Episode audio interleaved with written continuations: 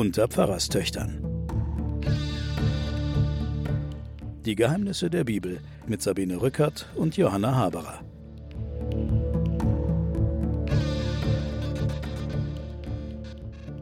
Willkommen bei den Pfarrerstöchtern und Hiob.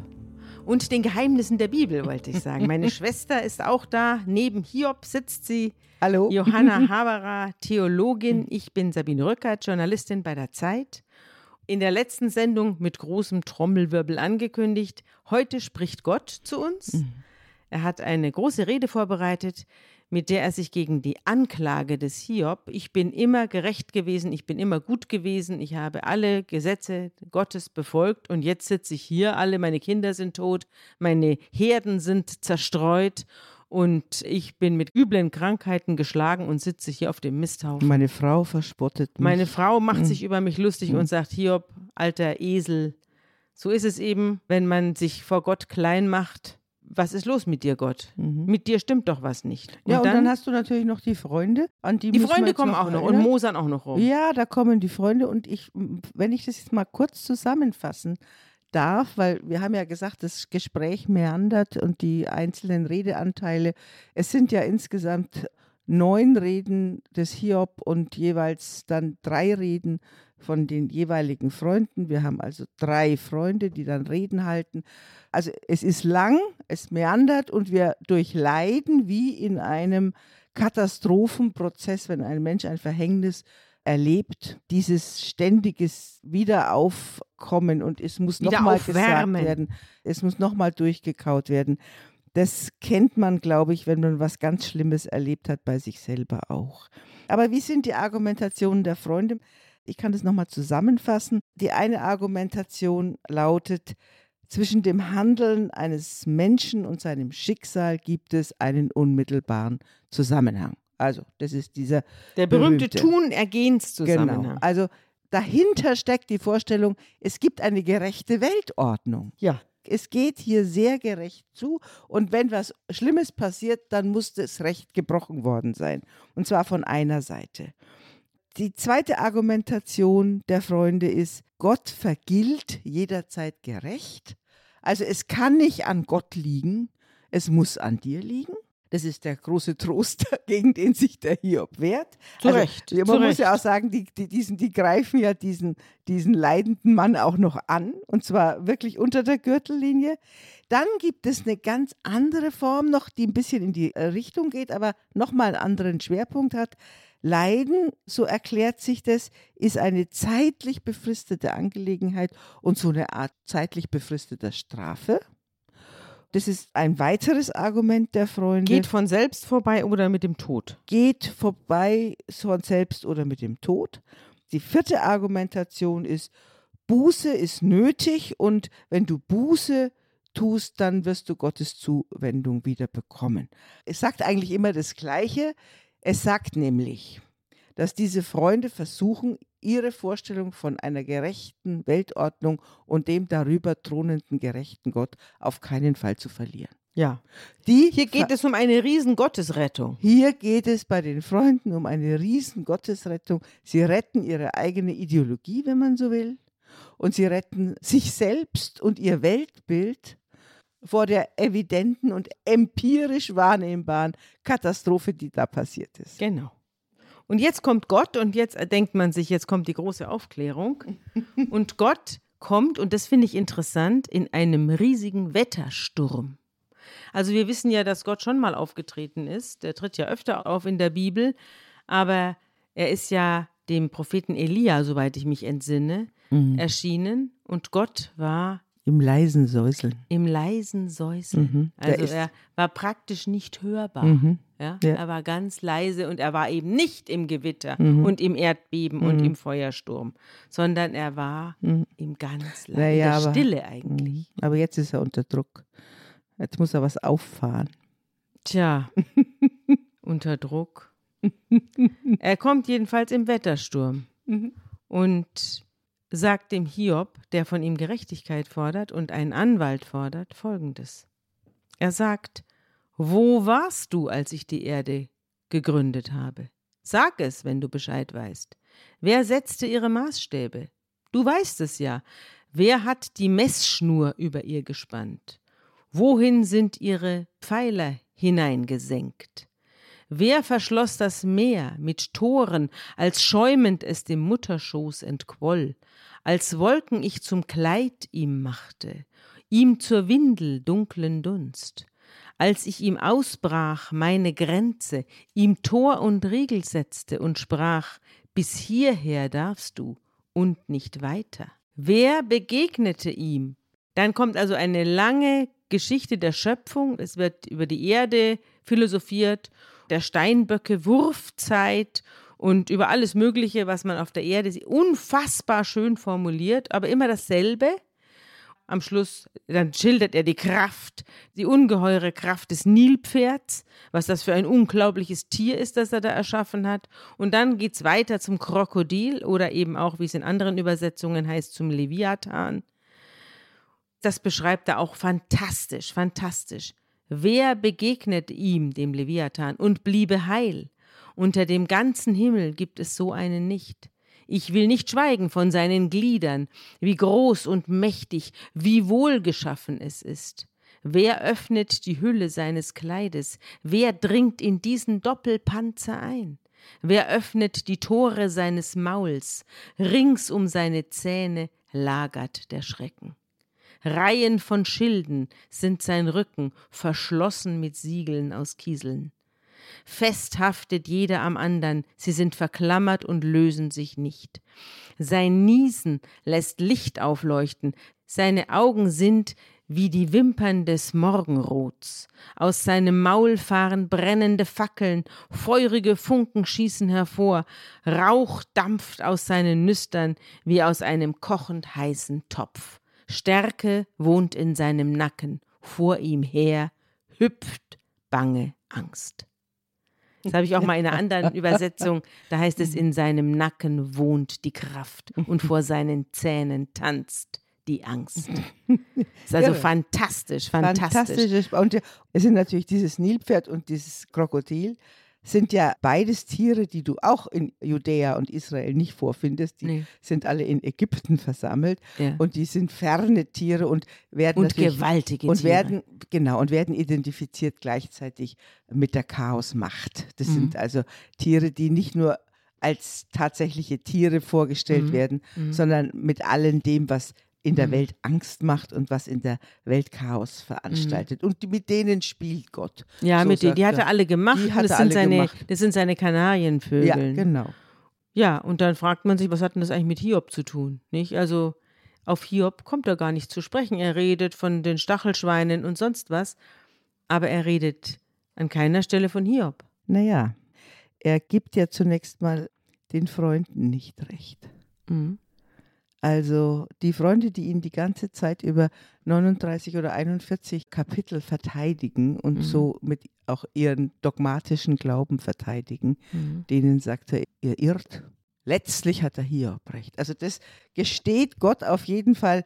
Und das Zweite, was Gott macht, er kommt zur persönlichen Begegnung vorbei. Mhm. Das ist der Punkt, wo der Hiob dann kippt und darüber denkt natürlich die ganze Welt immer in der Literatur und in der Rezeptionsgeschichte nach, was ist denn das für eine Antwort? Ja, ja. Und was also, ist denn das auch von Hiob dann für eine Antwort? Er knickt ja dann letztlich ein. Ja, das ist auch Das ist auch Frage. ambivalent, nicht? Ja. ja. Äh, lass mich kurz noch Bert Brecht zitieren. Der Bert Brecht sagt in der Kurzgeschichte Der Blinde, da erzählt er, ein einfacher Mann lebte 30 Jahre lang gut und ohne Ausschweifung und wird von einem zum anderen Tag blind. Mhm. Er gerät in die soziale Isolation. Als er in eine Blindenanstalt eingeliefert werden soll, begeht er Selbstmord. Denn, sagt er, dort werden wir versucht, Gott zu verzeihen. Dort gehe ich nicht hin. Mhm. er will sein Schicksal nicht demütig ertragen. Er fand sich nicht ab. Ihm war Unrecht geschehen. Er war blind geworden, unschuldig blind und Gott wurde nicht verziehen. Mhm. Das ist das, was du ja ein bisschen stark machen willst. Was ist denn das für eine Antwort? Ja, was ist das für eine also, Antwort? All, allererstes, Gott sagt, die Freunde haben nicht recht. Dieses Tun-Ergehens-Zusammenhang und dass Hiob in irgendeiner Weise Schuld hätte, mhm. das stimmt nicht. Punkt mhm. aus Ende. Der hat nicht Schuld. Mhm. So, und dann macht ja Gott ein, etwas, was sonst keinem Menschen geschieht. Er zeigt sich ihm. Und es gibt ein für Ob er sich zeigt, wissen wir nicht. Ja. Wir wissen nur, dass er Ja. sich hörbar macht. er macht sich hörbar.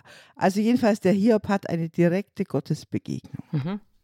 Und ich denke, das ist schon jetzt aus der Sicht des Hiob gesehen schon, schon ein Qualitätssprung in seiner Kommunikation mit Gott, lass es Mhm. mal so sagen. Mhm.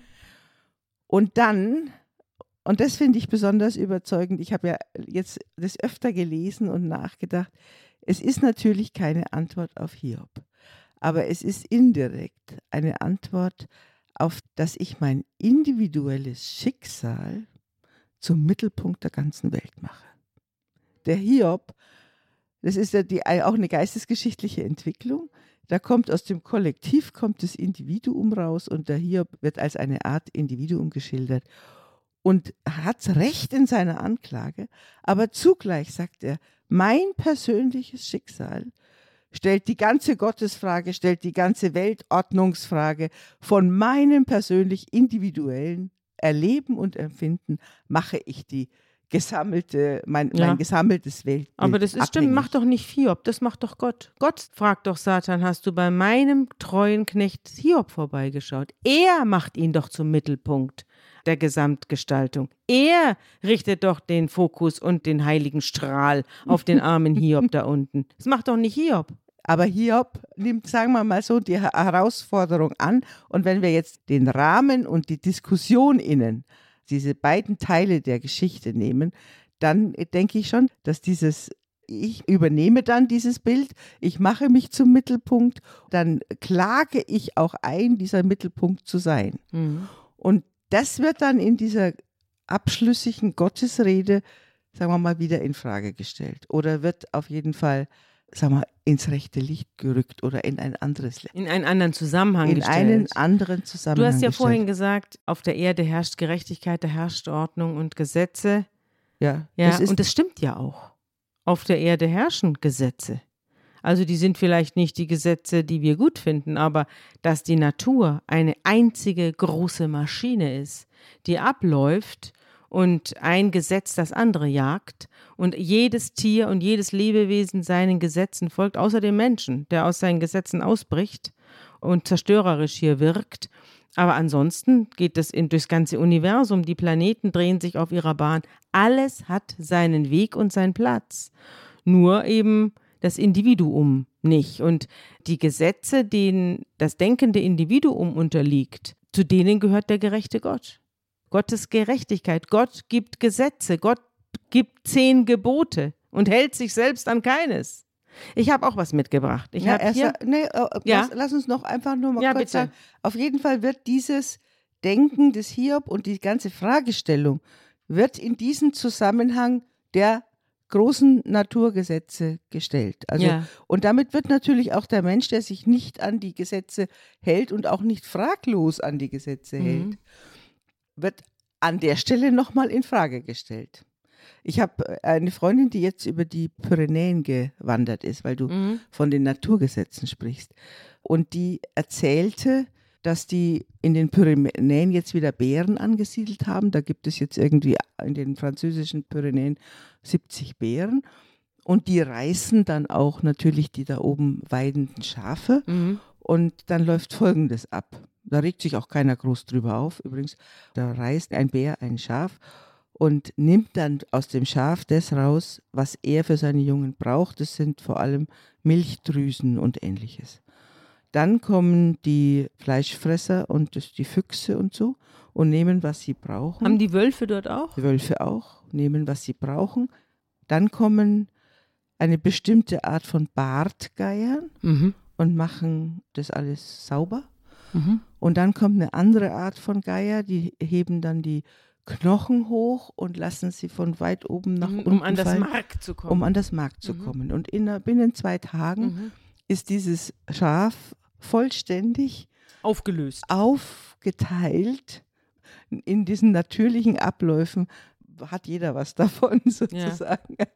Irre. Also das läuft sozusagen, wenn das, wenn ein natürlicher Kreislauf ordentlich läuft und nicht unterbrochen wird vom Menschen, dann hat das alles seine großartige Ordnung. Da Ja. hast du recht, ja. Ja, das ist, das Mhm. ist, wissen wir ja alle, Mhm. aber und nur so könnte ich mir Gott auch vorstellen. Aber wenn Gott dann mit den Menschen kommuniziert und dann letztlich aber kein verlässlicher Kommunikationspartner ist, dann können wir die Bibel zuklappen. Na gut, also wir lesen ja die Bibel sowieso unter literarischen Gesichtspunkten und da ist es natürlich einfach nur ein interessanter Fall. Ich habe natürlich hier wieder meine Anthropologen dabei, Karel van Schaik und Kai Michel, das Tagebuch der Menschheit. Und da geht es natürlich auch um Hiob. Und die fangen an und zitieren erstmal den griechischen Philosophen Epikur, der 341 bis 270 vor Christus lebte und der folgendes schreibt. Entweder will Gott die Übel beseitigen und er kann es nicht, dann ist Gott schwach. Das sei das Problem. Was auf ihn aber nicht zutrifft. Oder er kann es und will es nicht, dann ist Gott missgünstig, was ihm fremd ist. Oder Gott will es nicht und kann es nicht, dann ist Gott schwach und missgünstig zugleich, also nicht Gott.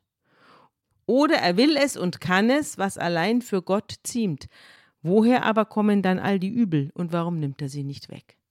Mit der Vorstellung eines perfekten, allmächtigen Gottes haben wir es in der hebräischen Bibel nicht zu tun. Die Verknüpfung Gottes mit der Idee des absolut Guten geschieht, wie wir noch sehen werden, erst über die Rezeption griechischer Philosophie und ist damit ein spätes Phänomen. Das kriegen wir dann im Neuen Testament. Für den Gott des Alten Testamentes dagegen sind solche Fragen Beleidigungen und Blasphemie. In Jahwes Reich gibt es kein sinnloses Leid. Es handelt sich stets um eine moralische Sanktion Gottes. Er schickt nicht nur die Naturkatastrophen, er ist auch für das restliche Übel zuständig.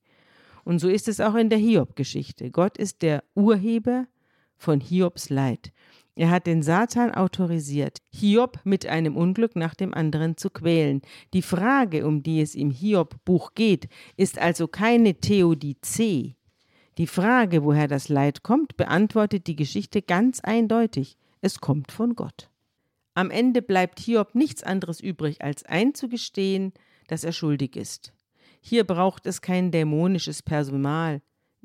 Hier braucht es kein dämonisches Personal wie den Satan, keine allzu menschlichen Gründe wie eine Wette. Hier haben wir es mit dem monotheistischen Gott zu tun, dessen Verweise auf die Zusammenhänge des Universums und der Natur jenen ähneln, die heute ein ganz normaler Wissenschaftler liefern würde, um zu erklären, warum es zu diesem Erdbeben und zu jenem Tornado kam.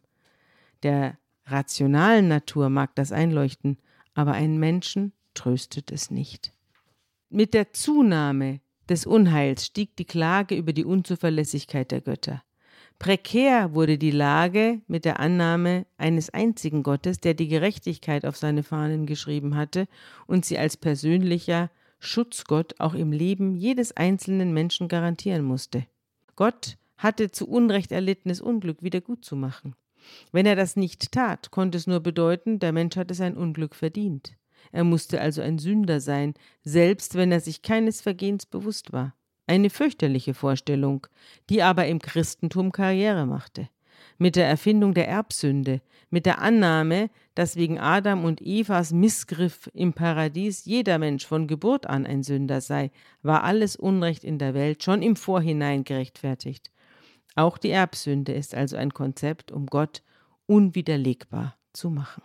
Du hast ja auch in den Entwicklungen zum Beispiel des Protestantismus, hast du ja eigentlich tief innen auch diese Tun-Ergehens-Zusammenhangs-Vorstellungen, wenn du den Calvinismus anguckst, wo es immer heißt, du siehst am Wohlergehen eines Menschen, Ja.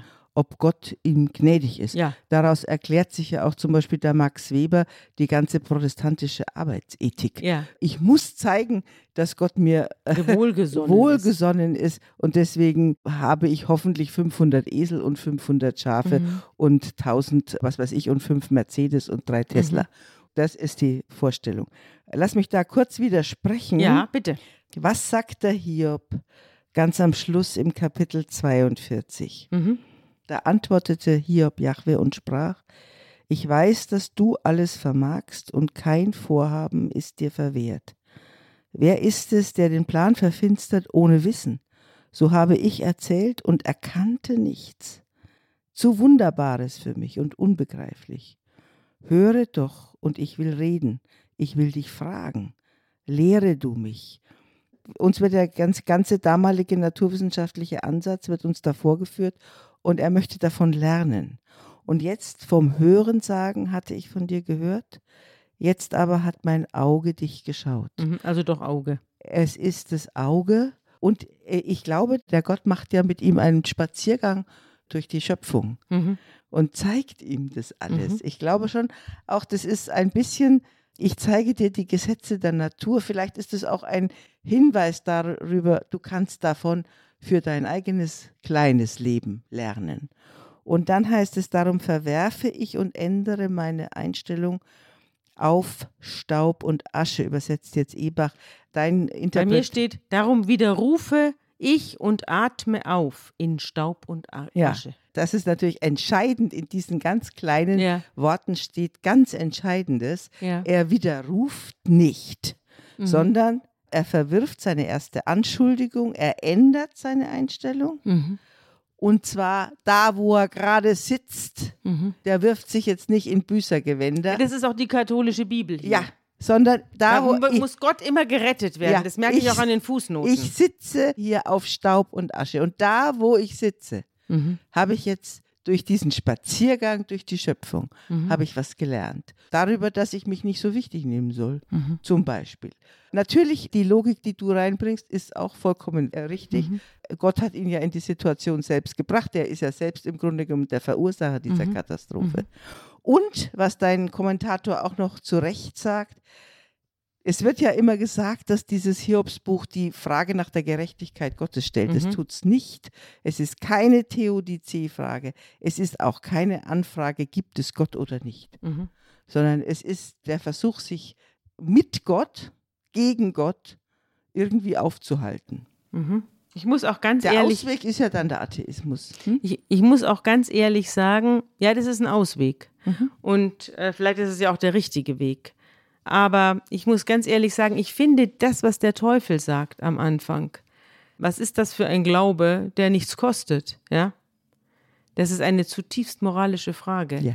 Und eigentlich stellt er die wichtigste Frage hier. Mhm. Der Satan stellt die entscheidende Frage, was soll das für ein Glaube sein, der mich nichts kostet? Der Mahatma Gandhi sagt, eine der Ursünden unserer westlichen Welt seien Religion ohne Opfer. Also wo es nichts kostet. Ja. Aber auf der anderen Seite, in der Kritik der zynischen Vernunft, sagt das Lotterdijk, Mhm. Wir haben ja auch bei dem Hiob keine, wie gesagt, keine Theodizee-Frage. Mhm. Und wenn wir keinen Gott mehr haben, welche Frage stellen wir dann eigentlich? Mhm. Er nennt es eine Algodizee-Frage. Das heißt, eine Frage nach der Gerechtigkeit des Schmerzes. Mhm. Wenn es keinen Gott gibt, schreibt er, wie überhaupt halten wir den Schmerz aus? Das ist die Frage, die Mhm. der moderne Philosoph stellt. Und er sagt, wenn, dann brauchst du ein anderes Konzept, den Schmerz Mhm. auszuhalten. Der Hiob, der hat immer eine Adresse für seinen Mhm. Schmerz. Und er hat diese seitenlangen Klagen. Er, Mhm. hat, er hat einen Ankläger, er kann sich gegen Argumente wenden. Es ist nicht nichts, Mhm. sondern er befindet sich in einem großen Raum der Erkenntnis. Ja, toll. Aber das sagt natürlich, wir brauchen einen Gott. Ne? Das Das, weiß da- ich nicht. Das, ich glaube, das ist Ja, bei so unterschiedlichen Menschen anders. Mhm. Wir beschreiben ja nur Konzepte. Weil sonst und wissen wir nicht, wie wir den Schmerz aushalten sollen. das weiß ich nicht, ob das das Lotterdijk sagt. Er sagt nur, wie überhaupt halten wir den Schmerz aus? Das ist ja eine Rückfrage. ja. Ich habe hier auch Jack Miles Mhm. dabei, meinen Lieblingsdichter hier und meinen Kommentator zur Sache. Gott eine Biografie. Und er betrachtet ja die Bibel als die Geschichte einer sich wandelnden Person, die also aus ihrem Kinderstube und ihrer Pubertät kommt und jetzt, mal ganz ehrlich, ihrem Ende entgegengeht. So sieht er das jedenfalls. Bei Hiob? bei Hiob. Hör zu. In der Weltliteratur gibt es nur wenige Reden, die mit größerem Recht überwältigend genannt werden können, als die Reden, die der Herr aus dem Sturm heraus an Hiob richtet. Wären sie zu vertonen, käme nur Igor Strawinskys Sacre du Printemps in die Nähe ihrer brandenden, donnernden Macht. Doch hierin liegt ihre ganze Schwierigkeit. Der Herr spricht im Hinblick auf sich selbst von absolut nichts anderem als seiner Macht. Tatsächlich ordnet er seine Gerechtigkeit ausdrücklich seiner Macht unter. Gewalt schafft Recht, donnert er Hiob entgegen. Der Herr stellt sich mit vernichtendem Sarkasmus und überragender Prahlerei als moralische und unwiderstehliche Kraft dar, doch Hiob hat die Macht des Herrn ja nie in Frage gestellt. Seine Gerechtigkeit ist es, über die Hiob Rechenschaft verlangt. Für Hiob und für die Tradition, die er verteidigt, ist es die Gleichzeitigkeit von Gerechtigkeit und Macht, welche Gott zu Gott macht. Wenn eines von beiden fehlt, ist Gott nicht Gott. An keinem Punkt der Bibel, weder vor diesen Reden aus dem Sturm noch nach ihnen, spricht Gott der Herr von sich als schierer amoralischer Kraft. Die Kürze des Hiob am Ende der Diskussion bei einem Mann von so leidenschaftlicher Redegewandtheit lässt allerdings auf eine Niederlage schließen. Aber diese Niederlage ist rein materieller Natur. Ideell hat Hiob ganz bis zum Schluss ausgehalten und die Reden des Herrn aus dem Sturm heraus als seine letzte Prüfung behandelt. Und wenn also der Herr am Ende des Buches Hiob preist, dann preist er sowohl Hiobs vorangegangene Hartnäckigkeit gegenüber seinen menschlichen Gesprächspartnern, als auch seine schließliche, ganz und gar konsequente, halsstarrige Widerspenstigkeit vor Gott selbst. Hiob hat gewonnen. Der Herr hat verloren. Doch auf paradoxe Weise hat diese Niederlage den Herrn davor bewahrt, dämonisiert zu werden oder in die Bedeutungslosigkeit abzugleiten. Der Herr beugt sich der Charakterisierung, die Hiob von ihm gibt. Er lässt seine Wette mit dem Teufel fallen und nach einem vergeblichen Versuch, Hiob niederzubrüllen, leistet er Buße für seine Missetat, indem er Hiobs ursprüngliches Vermögen verdoppelt. Hiob hat daher möglicherweise den Herrn vor sich selbst gerettet, aber Gott kann nach dieser Episode nie mehr als das erscheinen, was er davor zu sein schien. Der Teufel ist jetzt ein fester Bestandteil seiner Realität, und auch wenn er sich in letzter Minute von dem Widersacher losgerissen hat, hat er dies durch eine tiefere Demütigung von Seiten seines irdischen Widersachers, nämlich Hiobs, getan. Zwar hat Hiob sein viel zu einfältiges Vertrauen auf Gott an eine weitaus nuanciertere und reifere jüdische Weisheit angepasst. Mit anderen Worten, in Übereinstimmung mit einer realistischen Weltsicht gebracht, in der die Gerechtigkeit sowohl durch den guten Gott garantiert als auch durch den bösen Gott bedroht wird. Doch der Gott, der in dieser Vision zu sehen ist, ist nicht nur für Hiob, sondern auch für Gott selber neu. Es ist ja interessant, dass Hiob gegen Gott gewinnt, das hatten wir ja schon mal. Und zwar bei Jakob am Jabok. Jakob ja. hat ja auch mit Gott gekämpft und hat gewonnen. Ja. Und Hiob jetzt auch. Ja, es gibt von dem Psychoanalytiker im 20. Jahrhundert die Antwort auf Hiob von C.G. Jung. Mhm. Der hat mit 72 Jahren eine Antwort auf Hiob und hat so ähnlich wie dein Jack Miles versucht, sozusagen die Entwicklung des Gottesbildes zu schreiben. Und da ist auch ganz in seinem psychoanalytischen Weltbild entdeckt einfach die Menschheit geisteswissenschaftlich, dass ein Gott ohne Schatten kein ganzer Gott ist und mhm. dass eine Lebenserfahrung ohne die Wahrnehmung der Schatten mhm. keine ganzheitliche Lebenserfahrung ist. Und diese Vorstellung verbindet er mit Hiob, der gewinnt am Ende moralisch. Ja, Gott lernt ja auch offenbar. Aber genau, und er lernt den Schatten Gottes kennen. Und Gott lernt seinen eigenen Schatten und, kennen, sagt Jack Miles. Und Gott lernt seinen eigenen Schatten kennen. Ja, ja. Er steht und, sich selbst gegenüber ja. und, und beleuchtet eben durch den widerständigen Menschen. Nicht nur Hiob hat einen großen Vortrag bekommen, auch Gott hat einen großen Vortrag bekommen. Ja. Sozusagen, jetzt als literarische Figur. Und natürlich sagen dann auch Interpreten der Geistesgeschichte, dass eigentlich dann die Figur des Christus, des unschuldig am Kreuz gestorbenen, mhm.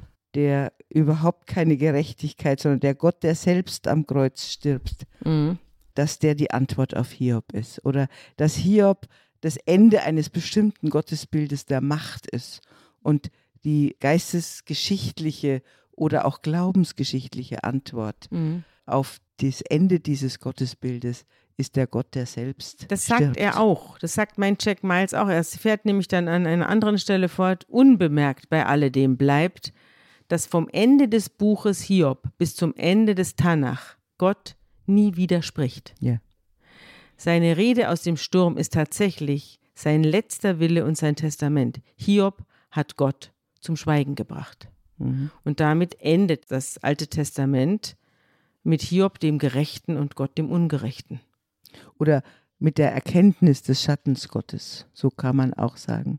Mhm. So wie wir Menschen alle Schatten haben und so wie jede Lebenserfahrung seinen Schatten hat, würde jetzt der C.G. Jung sagen, ist die Erkenntnis des Schattens Gottes. Hat Gott auch Das- seinen Schatten. Wir haben darüber, ja, wir Ja. haben darüber ja auch schon gesprochen, wenn wir zum Beispiel diese tobenden Psalmen, äh, die gegen die Feinde toben Ja. und so, wo wir auch sehen, dass in dieser Religion einfach die Schatten alle benannt werden Mhm. und die Ungerechtigkeiten auch alle benannt werden. Mhm. Und das ist das Großartige am Judentum, dass dieses Buch in der Bibel steht. Mhm. Riesendebatten darüber. Mhm. Ist es nicht ein atheistisches Buch? Wie kommt denn der Du meinst Gott jetzt das Buch Hiob, dass das, das in der Bibel Buch steht. Hiob überhaupt im Alten Ja, ja. Testament steht, dass es wir es äh, haben und der, der Mhm. Luther war ein großer Fan dieses Buches, dass das in der Bibel steht, das ist der Reichtum. Ja. Auch an, an Auseinandersetzungen mit der Frage, gibt es eine Frömmigkeit umsonst? Wie tief trägt die Frömmigkeit? Mhm. Und mit wem haben wir es da zu tun? Und mit wem haben wir es da zu tun? Ja, Gut, die Frage wird uns weiterhin beschäftigen. ja. Wir sind ja auf der Zielgeraden in das Zweite Testament. Da können wir uns dann weiter darüber unterhalten, wie Ja. dieser Gott beschaffen sein soll, den wir uns hier vorgestellt haben. Und erst aber werden wir nochmal einen sehr schönen Ausflug in das hohe Lied der Liebe machen.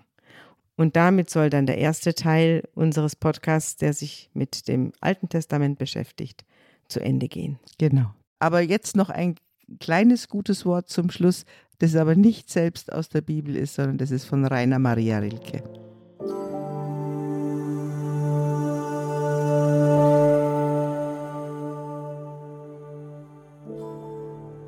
Und ich möchte Sie, so gut ich es kann, bitten, Geduld zu haben gegen alles Ungelöste in Ihrem Herzen und zu versuchen, die Fragen selbst lieb zu haben, wie verschlossene Stuben und wie Bücher, die in einer fremden Sprache geschrieben sind.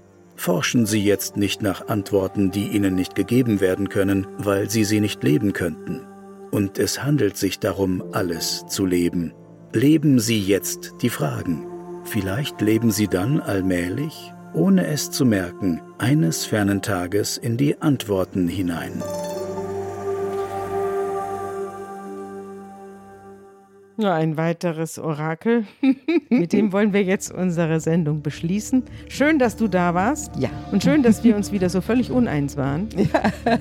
Aber es geht weiter, Freunde. Ja. Und ich hoffe, alle sind dabei. Tschüss.